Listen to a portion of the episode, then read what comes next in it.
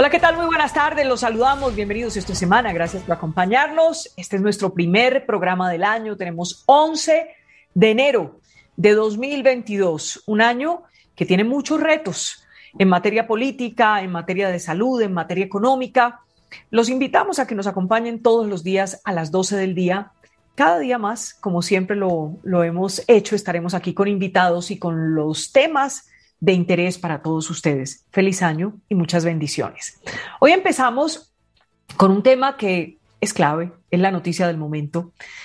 La registraduría aprobó la revocatoria del alcalde Daniel Quintero, es decir, que vayan a las urnas. Todavía faltan algunos pequeños procedimientos, y, pero lo cierto es que hoy, como están las cosas hoy, habría una, una convocatoria para que la gente vote si el alcalde de Medellín, Daniel Quintero, debe irse o no del cargo de manera anticipada.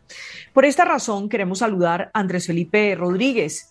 Él es la persona que ha comandado todo el comité revocatorio en Antioquia o en Medellín. Bienvenido, Andrés, gracias por acompañarnos.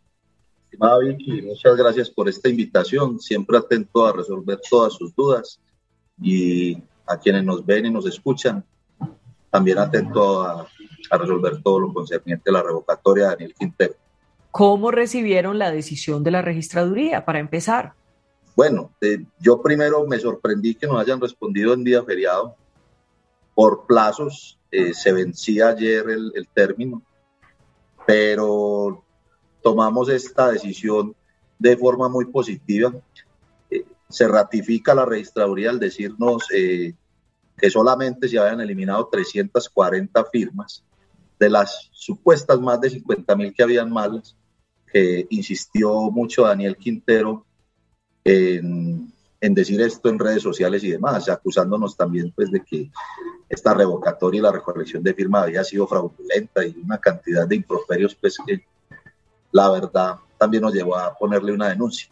Pero estamos muy positivos con el asunto, eh, confiamos en la decisión de la registraduría, creemos que hicieron lo correcto.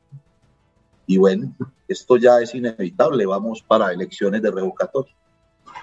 Andrés, entre otras cosas, en una entrevista que dio para Semana, el alcalde Daniel Quintero, este fin de semana en la revista Semana, eh, dijo que esta revocatoria era fraudulenta. ¿Qué piensa usted de eso? Como todos los señalamientos que ha hecho Daniel Quintero desde el principio, que nos ha querido encasillar siempre como si nosotros estuviéramos haciendo algo ilegal o fuera de la constitución política de Colombia. Eh, nosotros somos conscientes de que hicimos un trabajo transparente, totalmente ciudadano. Él nos quiere encasillar en lo que él es. Y la verdad, en ese punto de vista, nosotros, pues, nos sentimos ofendidos, así como se debe sentir el empresariado paisa, pero con la conciencia totalmente tranquila de que nosotros hicimos lo correcto, que hicimos lo, lo correspondiente a lo que procedía este proceso ciudadano eh, para poder sacarlo adelante. Es lo eh, que yo siempre he dicho. Es, muy irresponsable su, su forma de, de, referirse a este proceso. Eh, el, el, alcalde, a través de sus abogados y todo, pues su equipo jurídico, insiste en que muchas de estas firmas han sido suplantadas. Incluso recientemente ha dicho que 3.000 ciudadanos de los que aparecen ahí como firmantes han reportado que fueron suplantados. ¿Ustedes han podido averiguar algo sobre este tema? Pues lo que tengo entendido y lo que pude ver en el informe de la registraduría es que hicieron una reclamación por 2.800 firmas aproximadamente. Mm. Eh, la verdad son temas que son demasiado difíciles de controlar. Eh, meter, hacerle un fraude a esta revocatoria por parte de ellos era muy fácil, mandando gente a firmar o entregándonos planillas eh, en los puntos de recolección.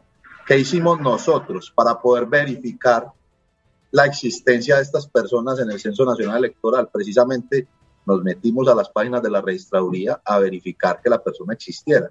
Y este fue el proceso que nosotros hicimos, que la cédula coincidiera con el nombre y con la firma que aparecía ahí.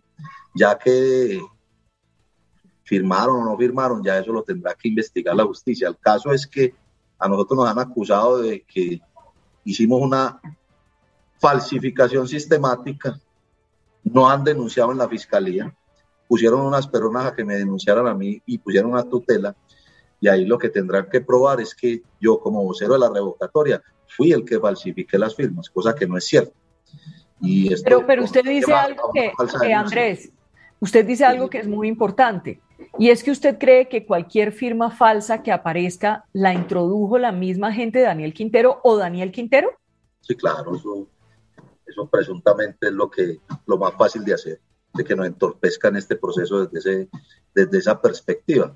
¿Por qué está tan seguro, Andrés? Porque nosotros sabemos el trabajo que hicimos, Vicky, nosotros sabemos cómo trabajamos, nosotros eh, tenemos todo el panorama claro de qué hicimos, de cómo barrio a barrio, cuadra a cuadra, eh, las personas, los voluntarios, eh, la gente de logística y demás, pues hacíamos un monitoreo constante de que todo se hiciera de la manera más correcta.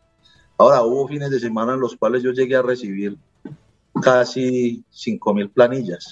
Entonces, imagínate nomás, pues, qué tan difícil, qué, qué, qué, tan difícil será que ellos mismos traten de hacer las trampas.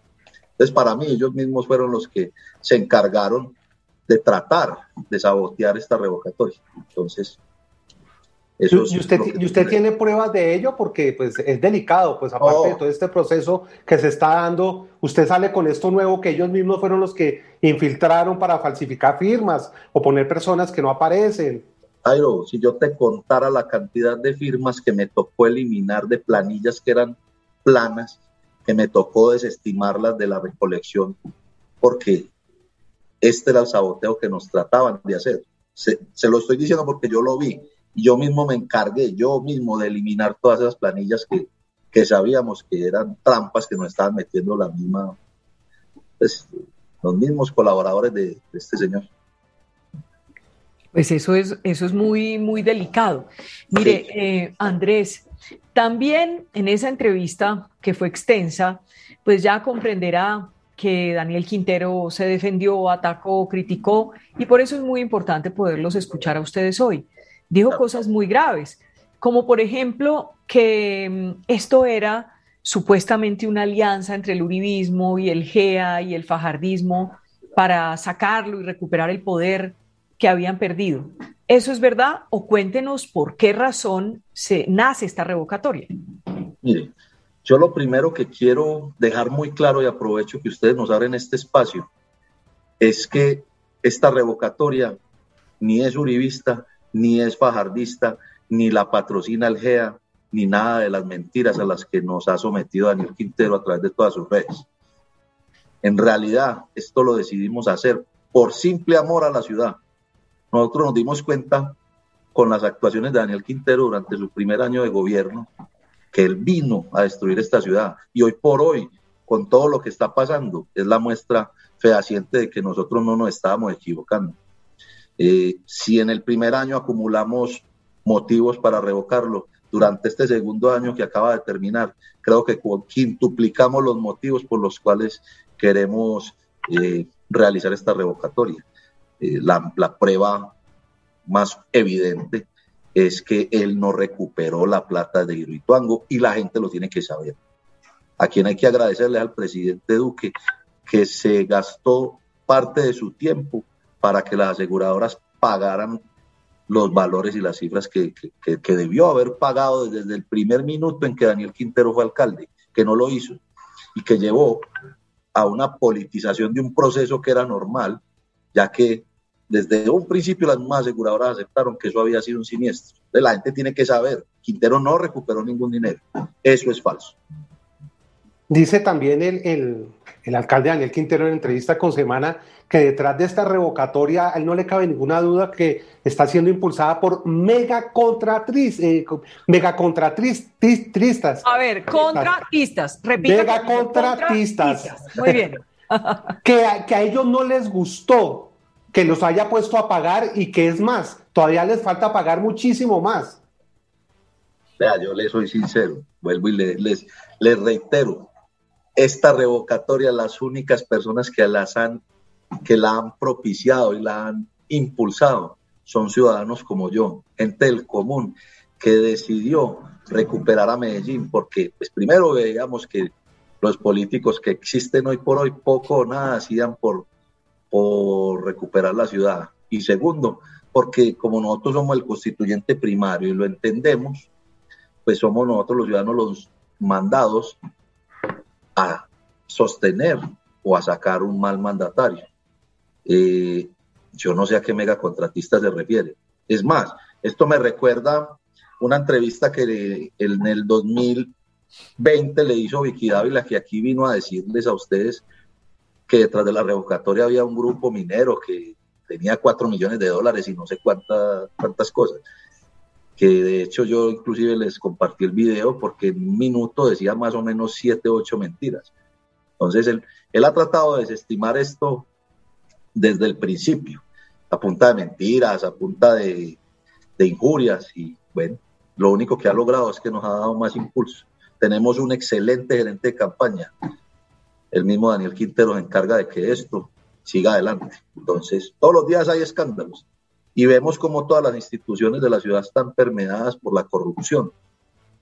No se salva ninguna, porque todas las personas que tienen manejando estas instituciones, todas tienen escándalos por, contrataciones o por una diferente cantidad de, motivos pues que comprueban y nos dan la garantía de que este señor hay que revocarlo.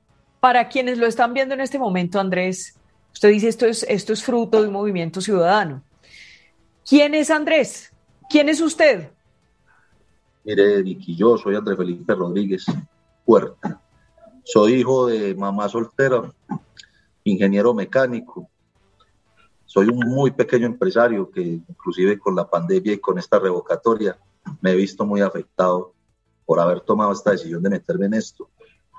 Eh, soy un joven de 37 años, no tengo aspiraciones políticas ni, ni me metí en esto pensando en eso. Simplemente me considero que soy un patriota que la misma vida se ha ido encargado, se ha ido encargando de ponerme en el sitio que me ha tenido que poner y hoy me tiene liderando la revocatoria, pues porque la gente ha creído en las tesis y en nuestras posiciones y de esta manera hemos llevado a este punto esta revocatoria, que creería yo que por primera vez en la historia del país la ciudadanía se va a manifestar de forma democrática para demostrar que cuando hay un mal, hay un mal gobernante, este puede ser removido de su cargo. Mejor dicho, esto nos está devolviendo a nosotros el poder del ciudadano.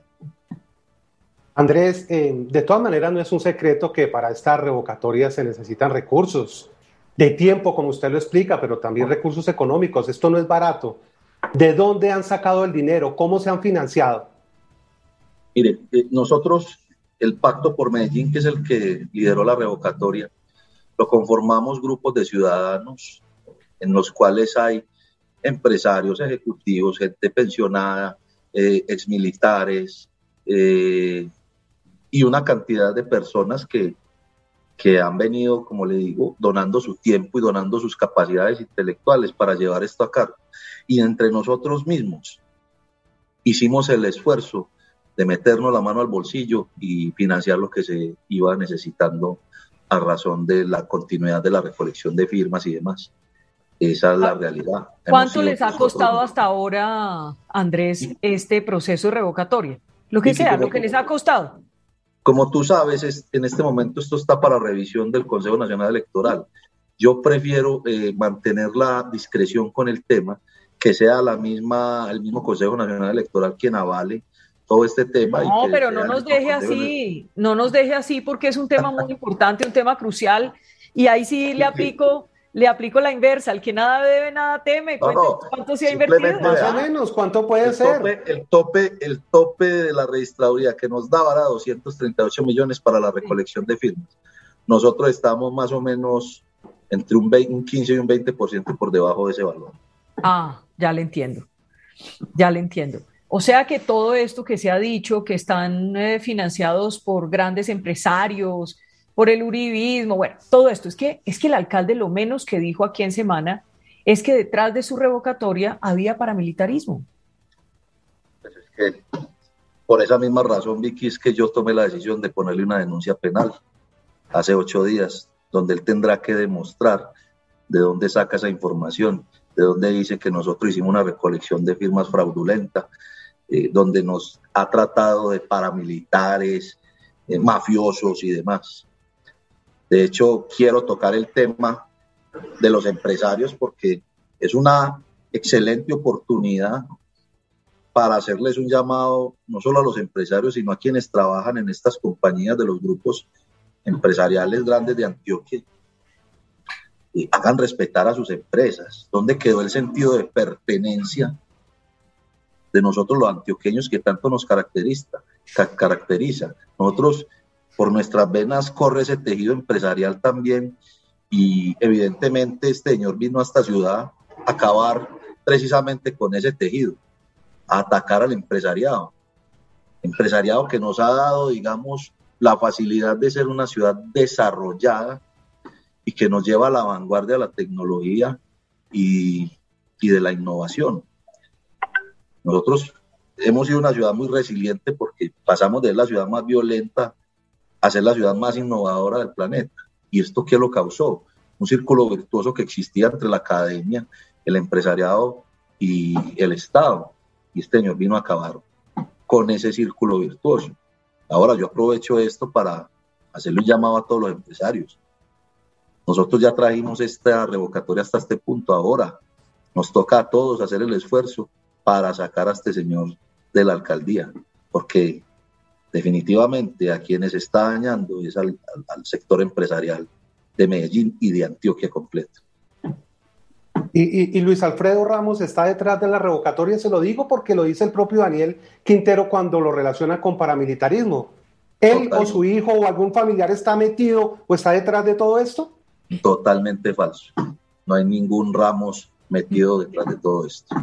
Eso es una mentira más. Él necesita cazar peleas con, con ciertos sectores y ciertas personas para desestimar esta revocatorias. Que no es lo mismo decir atacarme a mí, Andrés Rodríguez, que, que atacar a, Luis Alfredo Ramos y acusándolo de paramilitarismo y una cantidad de cosas pues que me parece vergonzoso. Que al empresariado lo llama mafioso. Que si un político muestra afinidad por porque quiere que sea revocado, entonces ya es un paramilitar. Esas son unas acusaciones temerarias, peligrosas, y me parece muy muy bueno que si el grupo empresarial antoqueño lo va a denunciar por pánico económico, por injuria y calumnia, hombre, adelante, se merece, eso es poquito para lo que se merece después de referirse a estas empresas como si fueran una organización mafiosa. Creo que hay que respetar, y yo creo que hay que respetar al ciudadano.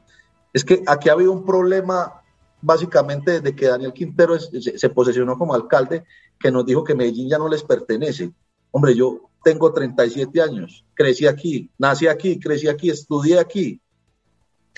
Entonces, ahora resulta que este señor, que prácticamente hizo su vida laboral, empresarial y profesional en Bogotá, a decirnos a nosotros los paisas, los de pura cepa, que es que Medellín no nos pertenece.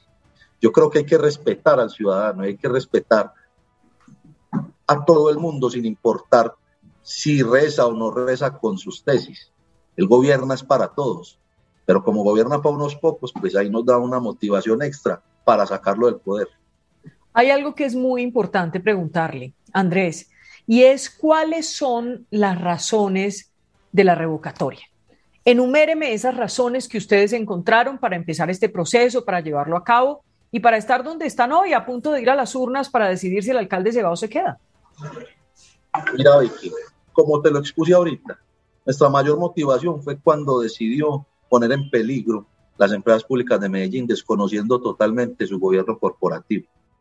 Puso en peligro el proyecto de Lituango con su egoísta posición de querer cambiar los contratistas. Yo, yo soy ingeniero mecánico, como le dije, y modestia aparte, soy experto en todos estos temas de estos proyectos de infraestructura y en tunelería. Yo sé cuál es el peligro que tiene Hidroituango y sé que los contratistas actualmente salvaron ese proyecto y la experticia que ellos tienen con respecto a lo que se está desarrollando allá no va a ser capaz ninguna compañía en, en cerca Colombia o demás, en recuperar ese proyecto. Yo pienso que ese proyecto hay que terminarlo a la brevedad y hay que, hay que dejarlo que se termine por parte de estos contratistas, pero no, él tenía que venir a acabar con eso. Menos mal, todos adoptamos una posición de, digamos, de defender a las empresas públicas y de defender el proyecto como tal. Ahora, mire cómo está toda la estructura administrativa de la alcaldía. Nepotismo por todas partes. Esto ya parece es como uno si estuviera revocando una familia, no un alcalde, sino una familia completa y uno ve una cantidad de escándalos en Metrosalud, en el Hospital General, en Buen Comienzo. Buen Comienzo, un, un proyecto que funcionaba, no vamos a ver que perfecto, pero que funcionaba muy bien, que atendía a 73 mil niños al año. Y hoy por hoy se duplicó el gasto de buen comienzo y ni siquiera llegan a 50 mil niños. Le quedan mal a los contratistas. Y evidentemente le entregó esos contratos de buen comienzo a sus amigos de Colombia Avanza, que son los mismos Suárez Mira de Bello. Se vino a vender como independiente cuando no lo era. Él hoy por hoy tiene contratistas que no son más que las estructuras politiqueras de antaño, en donde uno puede ver liberales apoyándolo. César Gaviria detrás de toda la caja de, de públicas. Eh, uno ve conservadores de vida apoyándolo y callando sobre el robo porque obviamente tienen contratación. Uno ve cómo eh, la estructura de Petro está desangrando a través de las sales eh, el erario de la ciudad. Uno ve que les dan contratación nomás para poder financiar campañas a la Cámara de Representantes y poder financiar también eh, la campaña del señor Alex Flores eh, en el pacto histórico. Y uno ve, por ejemplo, la, lista de la Cámara de Representantes que la lidera eh, de Antioquia, que la lidera un señor que es un férreo defensor de Quintero. Y de ahí para atrás, uno puede ver que hay unos cinco o seis quinteristas de pura cepa en, esa, en ese listado. Entonces, Aquí lo que queremos defender es el erario, queremos defender es que no, sigan maltratando los recursos públicos y, que el día de mañana venga alguien, ojalá que sea ecuánime y que nos una para administrar bien esta ciudad. Andrés, pero sin embargo hay voces que dicen que ni siquiera se había posesionado el alcalde Quintero cuando ya estaban ustedes armando y promoviendo esta revocatoria. Que es decir, estos, que usted nos está contando lo fueron sumando con los días que iba pasando, pero que era un hecho después de que eh, perdieron, pues, y ganó Quintero, ya estaban armando todo esto. Yo creo que eso no, eso no es verdad, aunque hay gente que sí dijo, y sé pues de, de, personas en redes sociales que, que manifestaron su inconformismo pero en realidad este movimiento como tal nació más o menos en octubre del 2020, en donde simplemente nació como una idea y, una idea de aprendizaje, porque nos dimos cuenta que nosotros los ciudadanos nos teníamos que empezar a involucrar mucho más, no solamente en los temas de ciudad, sino en los temas democráticos, porque nos mata, nos mata eh, la indiferencia con estos temas hay mucha apatía en, todos los sectores empresariales, sociales y demás. Y, un grupo de amigos decidimos sentarnos a estudiar porque la verdad, si usted me pregunta a mí, hace un año y medio que era una revocatoria, yo no tenía ni idea de qué significaba, ni cómo se hacía, ni cómo se comía eso.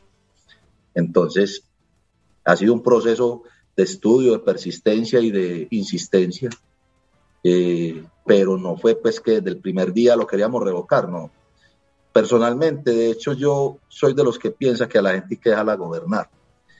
Eh, yo estudié en un principio todo ese plan de, gobierno que él traía, que me parecía hasta bueno, muy fantasioso. Yo dije, bueno, démosle el beneficio de la duda. En el ego de los ingenieros, pues yo dije, este es un ingeniero eléctrico, pues vamos a, electrónico, perdón, vamos a permitir que, que gobierne, a ver qué, con qué idea sale, pero yo creo que todos los ingenieros estamos un poquito decepcionados de, este señor porque qué triste es uno tener un colega haciendo lo que está haciendo. Y finalmente, eh, Andrés, le quiero preguntar por un tema que no quiero que se me quede por fuera. Algunos están pensando que este es un primer tiempo, si se da antes de las elecciones, de un pulso entre el petrismo y el uribismo.